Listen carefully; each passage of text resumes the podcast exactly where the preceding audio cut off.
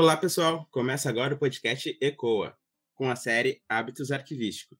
Eu sou Matheus Santos e estou aqui como mediador, e junto comigo está a Victoria Firmino. Oi, pessoal! Estamos aqui retomando com o nono episódio da série Hábitos, e hoje iremos falar sobre Theodor Schellenberg e o conceito da teoria da valoração documental. E para abordar o tema, a nossa colaboradora, a doutora Ivna Flores. Olá, tudo bem com vocês? De novo juntos para falar um pouco mais sobre uh, o hábitos, os autores. Então, eu queria começar uh, reforçando um pouco sobre o que é o hábitos, né? Sempre importante assim a gente retomar esse conceito, já que é um conceito importado, né, da sociologia, de certa maneira não muito muito comum na nossa área, muito comum é, para a arqueologia como um todo. Bem, o hábito, gente, ele é o conjunto de, de experiências, histórias, pensamentos, é, de uh, agentes, de atores. Esses atores, eles se colocam em campos, campos discursivos, campos políticos, campos científicos. Dentro desse campo, que é o local, né, eles trazem os seus hábitos, ou seja, su suas próprias vivências, suas próprias experiências, para dialogarem nesse campus. E tem um elemento que uh, estabelece regras de convivência entre campo e, e, e, o hábitos, que é o capital. Então, o capital, ele, ele, vamos dizer assim, ele é o agente regulador, né? É, é, é, é aquilo, aquele elemento que estabelece as fronteiras assim aceitáveis dentro do campus é, para que os hábitos uh, se é, tenham essas interlocuções e esses diálogos. O hábitos ele pode ser visto sob diversas uh, visões e perspectivas.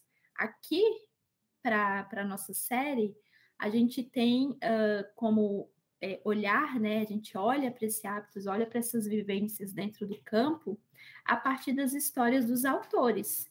E essas histórias elas interagem entre si. Os autores uh, se conheciam, se liam, um, partiam de outros autores para escrever né, suas próprias obras, é, se comunicavam de maneira teórica, né, de maneira científica é, entre si. Então, a gente olha para esse Atos uh, uh, a partir da, da, biografia né, dos autores, mas não somente uma biografia seca, assim, ah, estudou em tal lugar, nasceu em tal lugar.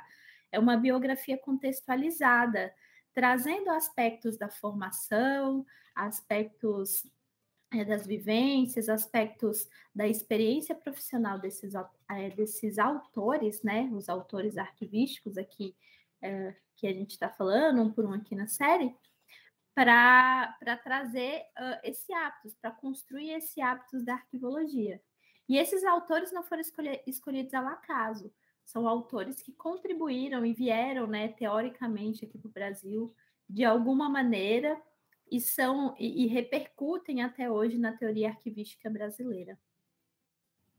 Bom, uh, não há que não cite Schellenberg, né? Mas Theodor Roosevelt Schellenberg, quem é ele? Porque ele é tão representativo para nós. Ele é muito citado uh, como referencial uh, conceitual, como o autor, o pesquisador. Fale um pouco mais sobre ele. Bom, quem é Schellenberg? Para começar, né? Vamos falar assim, quem é Schellenberg e a pessoa, pessoa física, né? o, o homem Schellenberg. Schellenberg nasceu nos Estados Unidos, é, é, no Kansas. Ele, é, ele era judeu, então ele vinha de uma família bem tradicional, é, judia, que migraram para os Estados Unidos da Rússia, ali uh, nos anos de 1800, tal, no contexto da Primeira Guerra é, tinha uma boa formação, ele tinha uma formação em História pra, pela Universidade do Kansas, é, mestrado e doutorado também em História. O mestrado e doutorado dele, ele cursou na Universidade da Pensilvânia. Schellenberg era um cara bem posicionado, assim, em termos de uh, formação, em termos de uh, trabalho, sempre conseguiu colo boas colocações, assim, é, é, no mundo é, do trabalho. Então, sim, ele é, ele é considerado né, e falado por muitas pessoas, inclusive aqui no Brasil, como sendo o pai da arquivologia americana, e, essa denominação né, do pai da arquivologia é, é, americana, ela não é, não é à toa. O Schellenberg, ele tinha uma personalidade, vamos dizer assim, uma personalidade peculiar. Ele tinha uma personalidade muito forte, é, opiniões muito fortes, é, tinha um poder de persuasão, assim, poder argumentativo também é, é bem, bem ascendente. Então, ele, é, com boa formação, com um bom berço né, de, de, de, escolaridade, vamos dizer assim, mas esses traços de personalidade que ele tinha, ele uh, conseguia se colocar profissionalmente em boas posições. É, então, ele ocupou alguns cargos importantes no governo, ele ocupou algumas posições interessantes ali nos Estados Unidos, nos arquivos, muito embora ele, ele tenha falado assim algumas vezes de que ele nunca procurou trabalhar nos arquivos, os arquivos que foram caindo no colo dele por conta da história. Ele foi se aproximando dos documentos, foi se aproximando da arquivologia por conta desse, tra desse, desse trajeto que ele fez né, eh, na graduação e na pós-graduação em História, e aos poucos, né, e, e ao longo da, da, trajetória profissional dele, se, apro se, aproximando cada vez mais da arquivologia, até ganhar né, esse nome de pai da arquivologia americana. Então, ele ocupou, sim, bons cargos, eh, teve uma contribuição considerável, é, memorável é, é, na arquivologia americana, ele saiu ao mundo. Então, ele foi para muitos lugares e se fez conhecer em muitos lugares do mundo, não apenas em viagens, assim, pessoalmente, mas em termos teóricos, o que lhe concedeu e continua é, lhe concedendo esse, esse troféu, né, esse título de pai da arqueologia americana. Então, hoje, pra, em qualquer lugar assim que você chegue, né, assim, na nossa área, dentro da comunidade, dentro ou fora do Brasil, e você fala de Schellenberg, é, as pessoas saberão como, quem é Schellenberg e, o que, e sobre o que Schellenberg escreveu e, e o porquê né, dele ser conhecido. Porque, de fato, ele teve essas contribuições robustas para a nossa área e o Brasil bebe muito da fonte Schellenbergiana até hoje. E digo assim, um, em termos de aplicação, gente. Enquanto uh, na, na vida profissional prática, a gente utiliza Schellenberg em tudo. Querem um exemplo? Comissão Permanente de Avaliação de Documentos. Schellenberg foi um dos primeiros, assim, é, a escrever sobre. Então, é ali no livro dele, né, no, no, na obra dele, Arquivos Modernos, que a gente encontra, assim, falando sobre a Comissão Permanente de Avaliação de Documentos, a importância dela e o papel dela nesse processo de classificação, avaliação e destinação dos documentos. Então, não há o que se discutir quanto à contribuição e a relevância do Schellenberg. É, mas eu chamo, chamo vocês, né, agora, a partir de agora, uh, dialogar aqui, saber um pouco mais, uh, entender um pouco mais de algumas características de Schellenberg, é, as, a, até mesmo derrubar algumas falas sobre a contribuição dele, e não estou diminuindo, pelo amor de Deus, mas só para a gente entender melhor o posicionamento dele entender que ele não trabalhou sozinho. Então, se ele galgou e conseguiu a posição que ele tem hoje, é, enquanto pai da arqueologia americana, ele não conseguiu sozinho. Haviam outras pessoas em torno dele, trabalhando com ele e às vezes para ele, que, que, o, que o auxiliaram a chegar nesse nível teórico, nessa maturidade teórica que ele é, é, apresentou para ele nas obras. E de que forma que ele atuou no Arquivo Nacional Americano, o NARA? Como que foi, como que o trabalho dele influenciou o movimento da teoria arquivística mundial? Bem, logo depois que ele, logo depois não, assim, alguns anos depois que ele que ele se que ele se formou, né, é, historiador, enfim, estava ali uh, na finaleira da formação dele, depois do doutorado, ele logo começou a trabalhar num cargo de assistente é, é, para o governo, no Departamento do Interior. Departamento do Interior é equivalente ao Ministério, hoje, da Economia, antigamente Ministério do Planejamento. Departamento que cuidava do, do planejamento geral do, do, do Estado. Então, ele ocupou esse cargo em Washington e foi aí que ele começa a se destacar.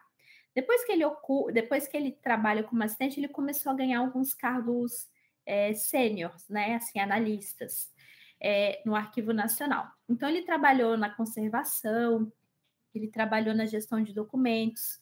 Só abrindo um parênteses aqui, que não nos Estados Unidos há uma diferenciação entre arquivos correntes intermediários e arquivos históricos.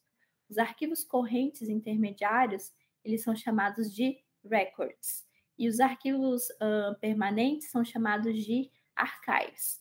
Então, lá tem essa diferença de profissão. Tem o gestor de documentos, que trabalha com os arquivos correntes intermediários, com os records, e tem uh, o arquivista, e o arquivista trabalha com os arquivos uh, permanentes.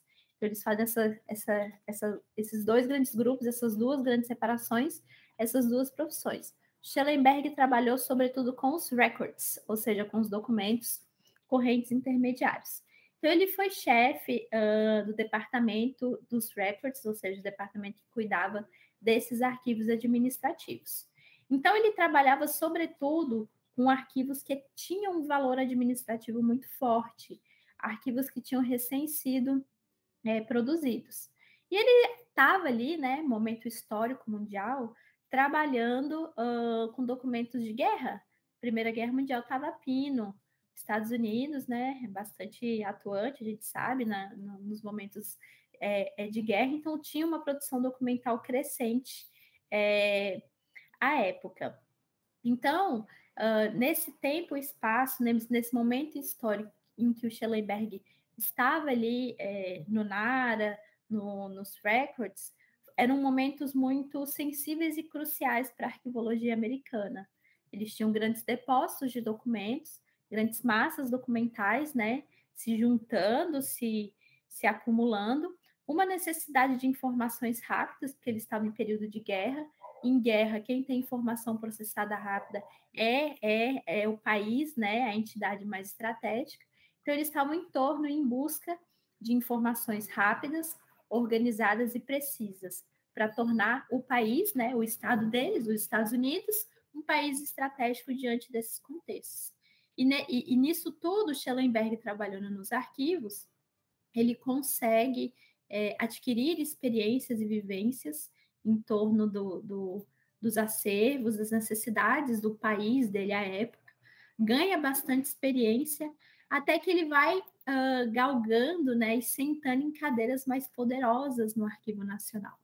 Então, ele foi diretor de departamentos no Arquivo Nacional, e ele teve uh, envolvido num projeto que resultou em algo que a gente usa no Brasil hoje assim, ó, a ferro e fogo, que é uh, a teoria da valoração e uh, a teoria das três idades, mas eu falo disso logo mais.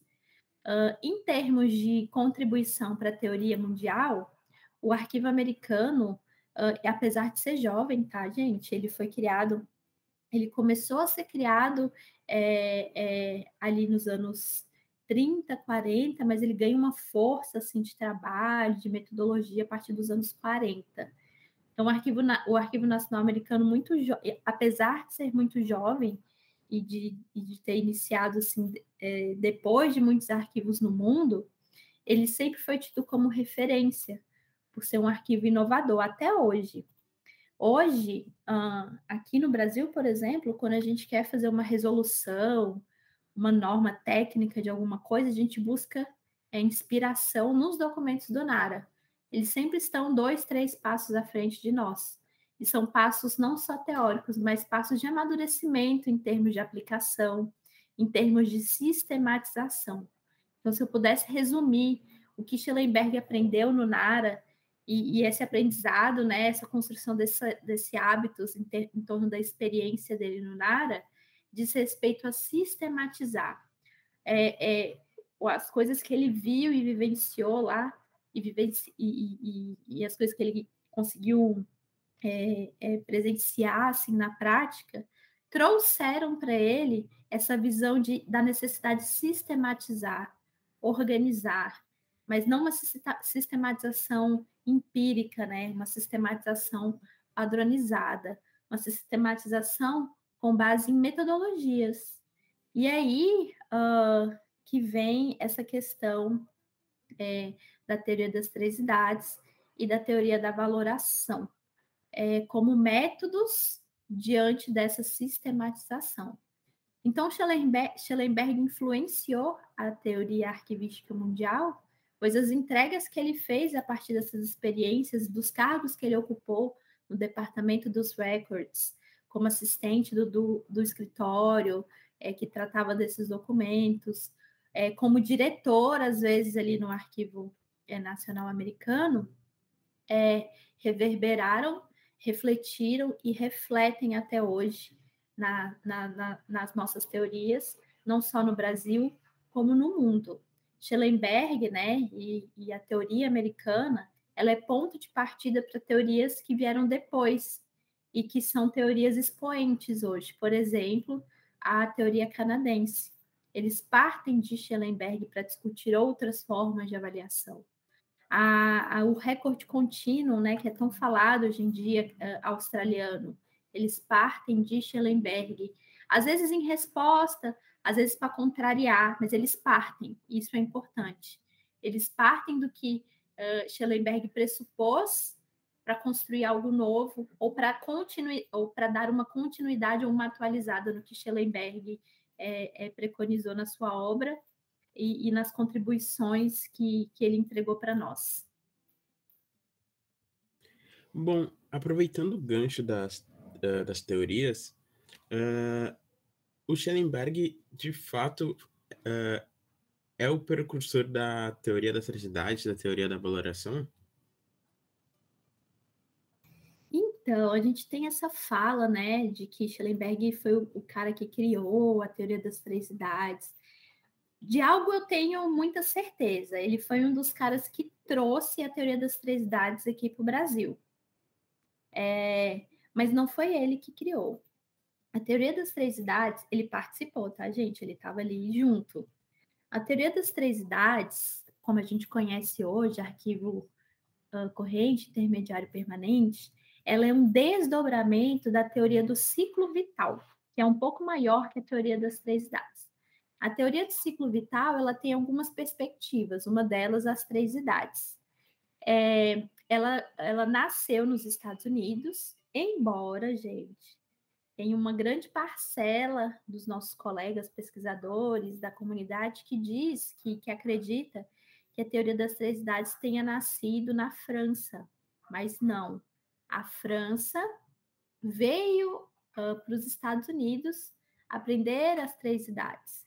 Então, de fato, as três idades é, é uma, é uma, uma origem, né? A sua origem é americana nos Estados Unidos. A teoria das três idades ela nasce nesse contexto de guerra, diante da acumulação incessante assim, de documentos advindos da guerra. E eram quilômetros, gente, de documentos acumulados, precisavam de, de serem tratados. Então, ela é um método, ela nem é uma teoria, tá, gente? Embora tenha teoria no nome. Ela é um método de tratamento documental. Essa perspectiva das três idades é um método que se apoia, sobretudo, em tempo e valor, a teoria da valoração de documentos. E ela é delineada por vários funcionários que trabalhavam no Arquivo Nacional à época. E esses funcionários tinham seus trabalhos homologados por comissões, a Comissão Roosevelt, essa comissão teve várias, várias edições, é, e era essa comissão que homologava né, e acompanhava os trabalhos é, do, do delinear da teoria das três idades.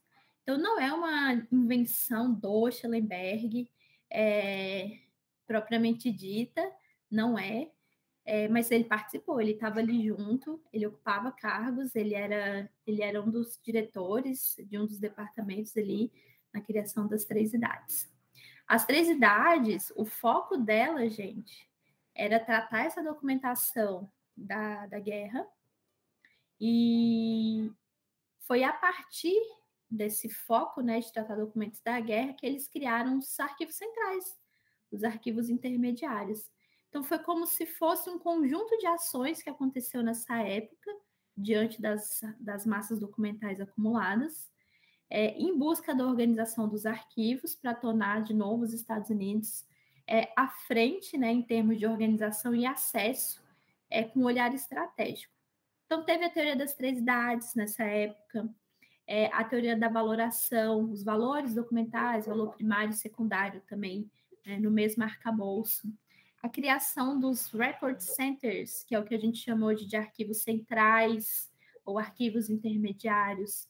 A figura do Arquivo Nacional como custodi custodiador de documentos históricos, onde os archives eram, tra eram trazidos e tratados o Arquivo Nacional também como regulador e orientador é, dos records. Então, foi mais ou menos nessa época que o NARA ganha esse papel né, de ser um orientador nacional, de ser a instituição nacional, a instituição arquivística nacional, que regula os métodos e técnicas a serem aplicados aos records e custodia, guarda né, a história é, nacional. E Schellenberg no meio disso tudo, gente. E não só Schellenberg, tinham outros atores é, é, é, nesse, nesse universo. Tinha o, o Robert, o Philip, Phillips Brooks, Margarete. Gente, era muita gente que trabalhava no Arquivo Nacional à época, é, é, nas comissões e uh, em torno da resolução é, desses problemas advindos da acumulação indiscriminada de documentos. Então, Schellenberg criou a teoria das três idades? Também, mas não apenas ele. Outras pessoas, outros autores e atores estavam ali junto dele. Ele foi o precursor e o criador da, da teoria da valoração, e a, e a teoria da valoração é essa questão de dividir né, os documentos em dois grandes valores sociais, vamos dizer assim, valor primário, administrativo e valor secundário, valor histórico, valor probatório, valor informativo. É, ele foi o, o, quem criou? Também não. Ele esteve lá. O que, que diferenciou Schellenberg nisso? Por que, que a gente acaba re, é, reproduzindo essa fala? Ele foi o cara que escreveu, gente. Não só o cara que escreveu sobre. Ele escreveu sobre e saiu para o mundo para falar e ficou conhecido por todo mundo. Aquela questão do campo, né? O campo arquivístico ele é um campo muito amplo e ele é um campo que ultrapassa fronteiras. Uma vez que o sujeito, né, entra nesse campo e ele consegue fazer com que o seu hábito seja visto e conhecido por vários atores de vários locais diferentes, ele se torna reconhecido. Esse é o movimento do hábitos dentro do campo. E esse foi o movimento que o Schellenberg fez, é, escrevendo, registrando e, e, e, e, se conectando né, a outros, outros, outros hábitos em outros países, levando a teoria das três idades, levando a teoria da valoração, levando a sua obra, arquivos modernos, e se fazendo ver e se fazendo uh, um, ser visto e ouvido. E assim, quando ele ele vai para esses lugares, algumas idas não foram intencionais. Como eu falei no início, Schellenberg era um cara assim de personalidade muito forte, opiniões fortes. Há muitos relatos, é, relatos mesmo, gente, transcrições é, completas assim de colegas que trabalhavam com ele, que, uh, com perdão da palavra, Schellenberg, não estou te desmerecendo, mas que diziam que ele, que de certa maneira era até insuportável trabalhar com ele. Era difícil, ele era uma pessoa bastante difícil, bastante altiva e, e, e é, de, de trato complicado. Então, muitas vezes, criavam programas, missões internacionais para ele, para ele sair um pouco do arquivo nacional, para deixar as pessoas trabalharem assim com mais, mais à vontade e, e ele ainda ser é, útil, né? Enfim, conseguir contribuir em outros locais. E nessa de desse movimento do, dos colegas dele é, quererem que ele saísse um pouco do, do Arquivo Nacional, lembrando, gente, Schellenberg tinha uh, não só muito poder persuasivo, ele tinha poder, né? Era bastante conhecido. Então, é, é, era uma pessoa bastante política. Então, uh, politicamente falando, era difícil tirar ele do, do Arquivo Nacional. Mesmo que ele fosse difícil assim, de trabalhar, tivessem problemas interpessoais, né, de relacionamento interpessoal, não era tão fácil tirar ele do Arquivo Nacional, e pelo contrário, cada vez que, que os anos iam passando, ele ia ficando mais forte, ocupando cargos melhores ali dentro. Então, eles criavam esses, esses programas internacionais para tirá-lo um pouco de dentro do Arquivo Nacional, de maneira que as pessoas conseguissem trabalhar melhor, é, num ambiente menos conflituoso, e ele pudesse contribuir em outros locais.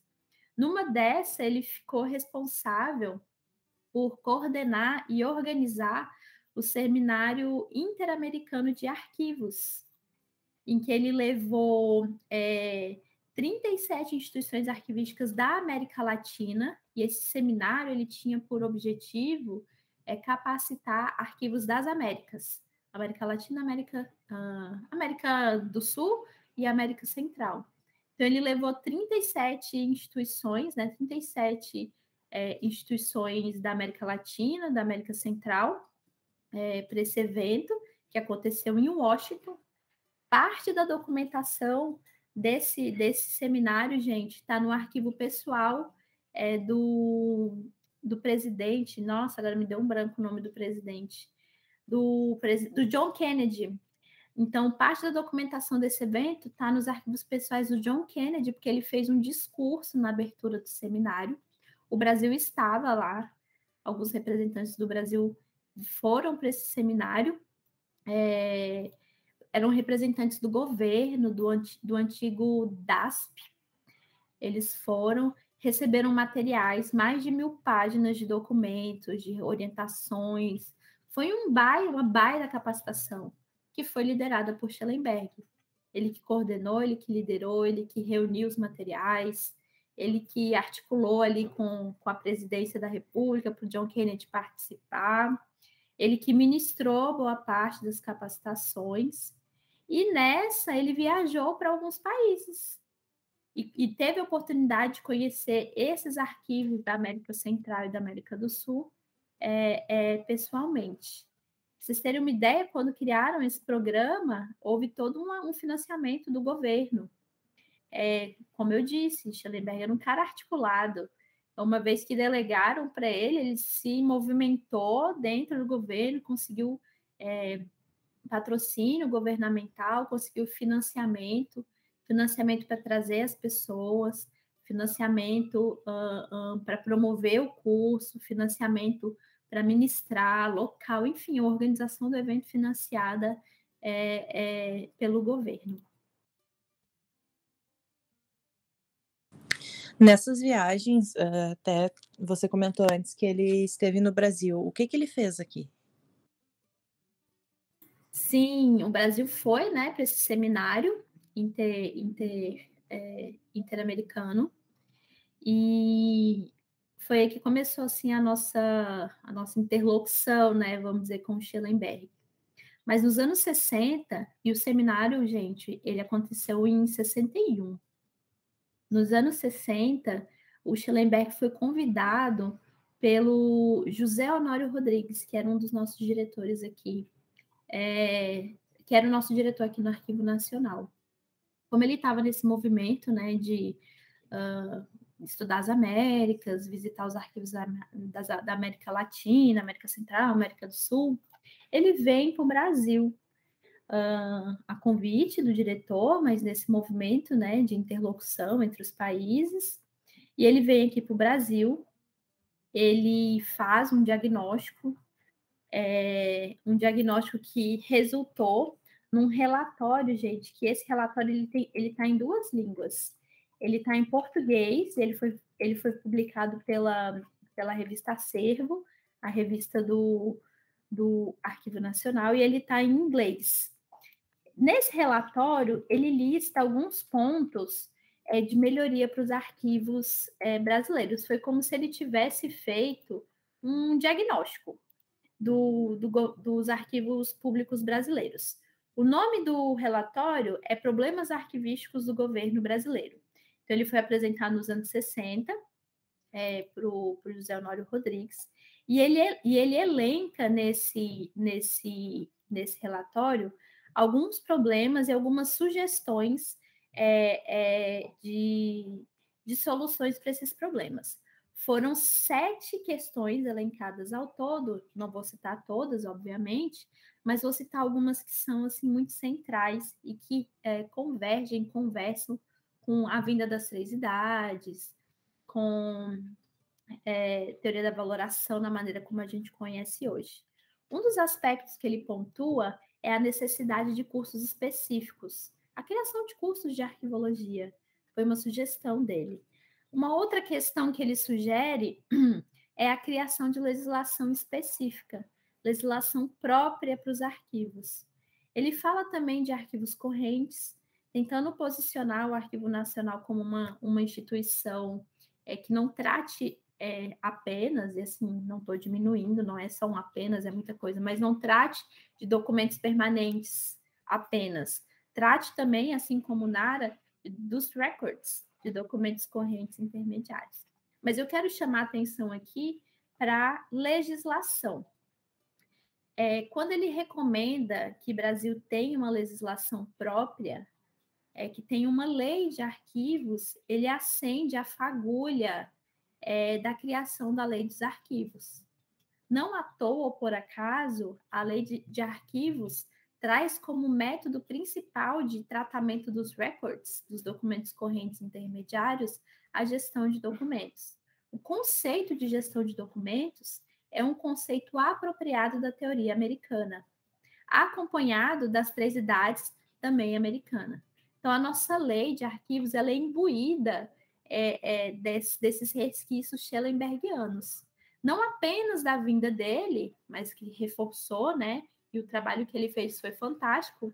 Recomendo que vocês leiam o, o, o relatório, ele é disponível na internet, é só escrever problemas é, arquivísticos do governo brasileiro, revista Acervo, é, e vocês vão achar. Ela, é, é ele não apenas é, é, reforça assim, né, e une a teoria das três idades, como faz uma marca né, na nossa legislação. E essa, e essa vinda dele é, um, foi, foi uma das, um dos passos né, para que a gente atribuísse, absorvesse as três idades na nossa legislação. Outra foi os nossos pesquisadores no Brasil indo para os Estados Unidos também. Teve o seminário, tiveram algumas capacitações, alguns intercâmbios em que é, servidores do governo brasileiro, do antigo DASP, foram para os Estados Unidos. Então, essa intercomunicação, é, essa, essas questões que aconteceram na vida pessoal né, do Schellenberg, dele ser difícil, e colocarem ele uh, para é, tratar de, uh, dos arquivos da América, conhecer os arquivos da América, fizeram com que a gente também conseguisse é, alcançar e conhecer a, a, as teorias americanas de maneira até que ela está impressa na nossa legislação. Schellenberg veio ao Brasil, né? Mas a teoria dele vem junto com ele ou, ou vem após da vinda dele para cá? E como é que a gente pode identificar esses pressupostos dele? Olha, como eu falei, tive, uh, teve a vinda dele, a, a, o relatório, né, o diagnóstico, ele fez o relatório, as recomendações. Mas a teoria dele não veio única e exclusivamente por ele, pelo relatório, pela visita, também. A gente, a gente conhece aqui o famoso Arquivos Modernos, né? O manual Arquivos Modernos.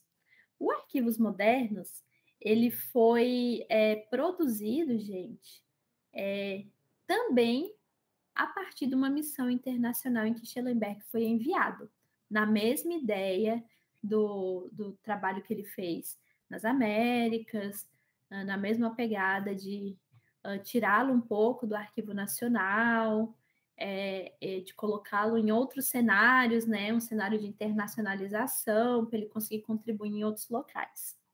Schellenberg ele foi enviado para uma missão de seis meses na Austrália, por seis meses, ele uh, deu palestras, deu uh, aulas na Fulbright, Universidade Fulbright.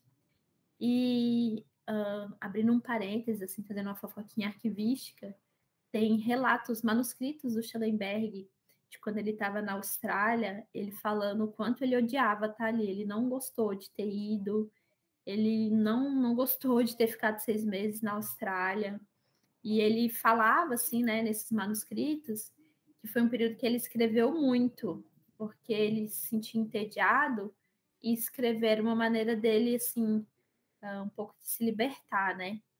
Então, ele estava na Austrália, nesse contexto, fechei o parênteses da fofoca. Ele estava na Austrália, é, entediado, é, não muito satisfeito de estar ali, ministrando esses, esses, esses cursos. E depois desses seis meses, ele reúne manuscritos, palestras, uh, as aulas que ele deu, reúne e organiza nos arquivos modernos. Então, Arquivos Modernos foi um livro, né, basicamente escrito fora dos Estados Unidos, a partir dessas discussões teóricas que ele tinha. E ele diz que essa, que esse livro, Arquivos Modernos, ele foi um livro que ele fez em resposta a Schellenberg. Ali nos Estados Unidos, o primeiro teórico que chega é, é, lá é o, uh, o Hillary Jackson. O Hillary Jackson, Jackson chega ali nos Estados Unidos, né, até por questão de colonização, a teoria chega muito rígida, e era uma teoria que não se encaixava muito bem à teoria é, americana. Então, era como se eles estivessem tentando encaixar um quadrado num, num, retângulo, ou seja, não encaixava. Então, isso incomodava muito uh, uh, os arquivistas, enfim, a teoria arquivística como um todo. E, e Schellenberg tinha essa rusga, sabe, esse, essa, essa contradição com Jensen. E eles uh, eram inimigos, com muitas aspas, tá? É, inimigos teóricos. Então, Schellenberg escreve arquivos modernos em resposta a Hillary Jackson. Ele queria tirar a colonização inglesa dos Estados Unidos.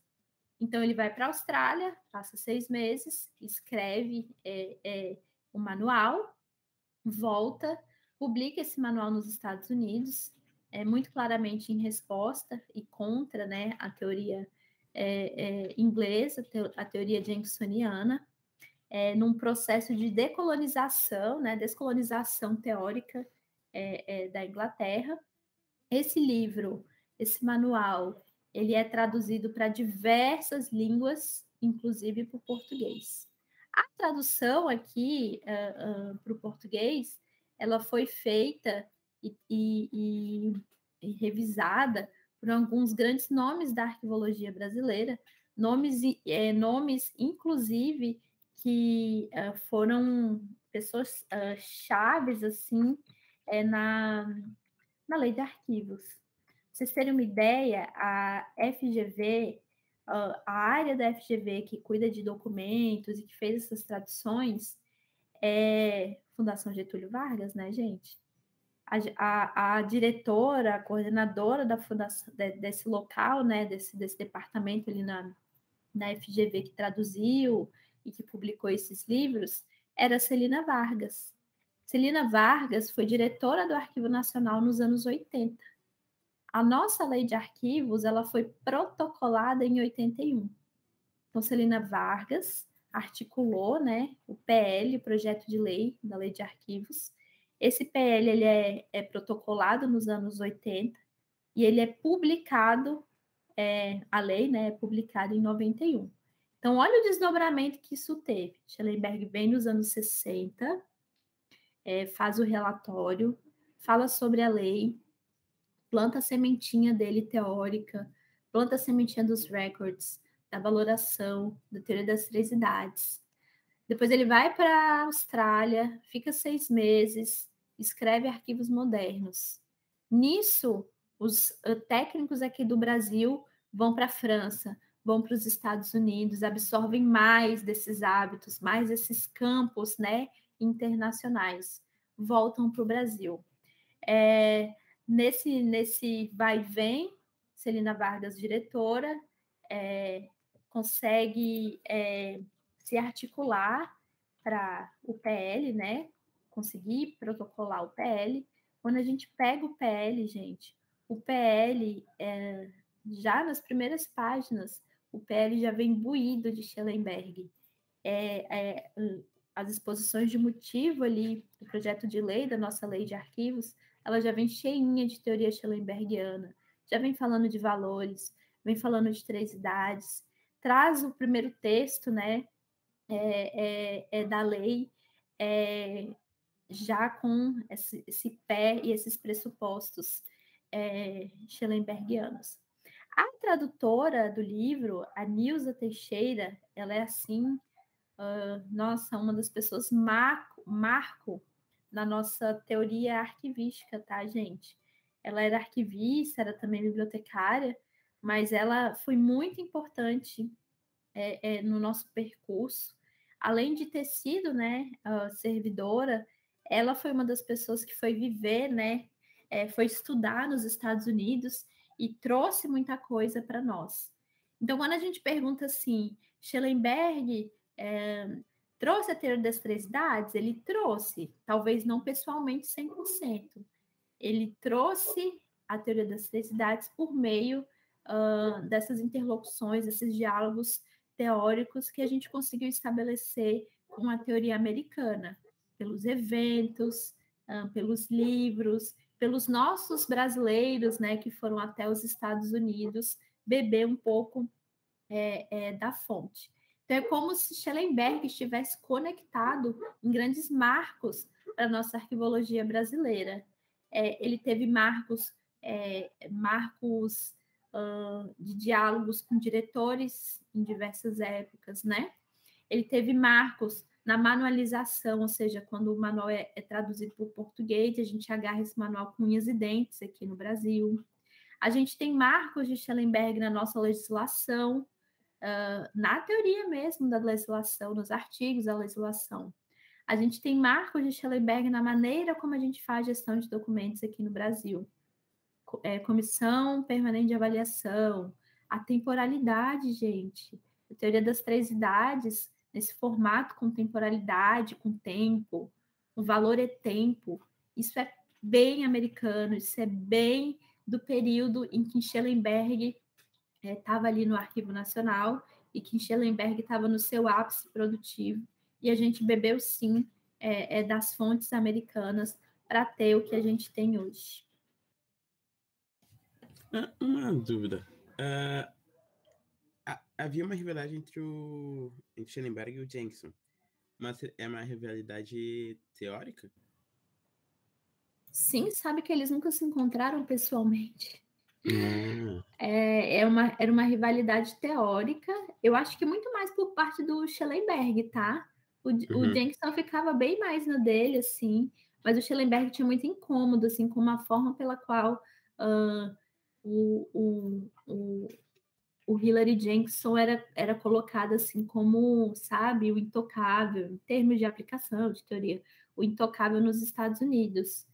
E, de novo, né, Hillary Jenkson escreveu e produziu num outro contexto, num outro local, com base em outras realidades, né? A gente até já falou sobre ele aqui na, na série, tem um, um episódio só sobre ele enquanto os Estados Unidos, em outro tempo e espaço, olha só, Reino Unido, bem mais antigo, Estados Unidos, um estado mais novo, eram realidades diferentes. Até a produção documental, a produção americana é uma produção mais jovem, comparativamente com o Reino Unido.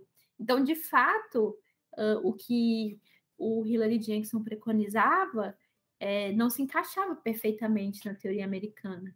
E o Schellenberg se incomodava muito com isso ele criticava muito a forma como é, é, é, era doutrinária a teoria inglesa, né, essa colonização teórica que havia ali nos Estados Unidos.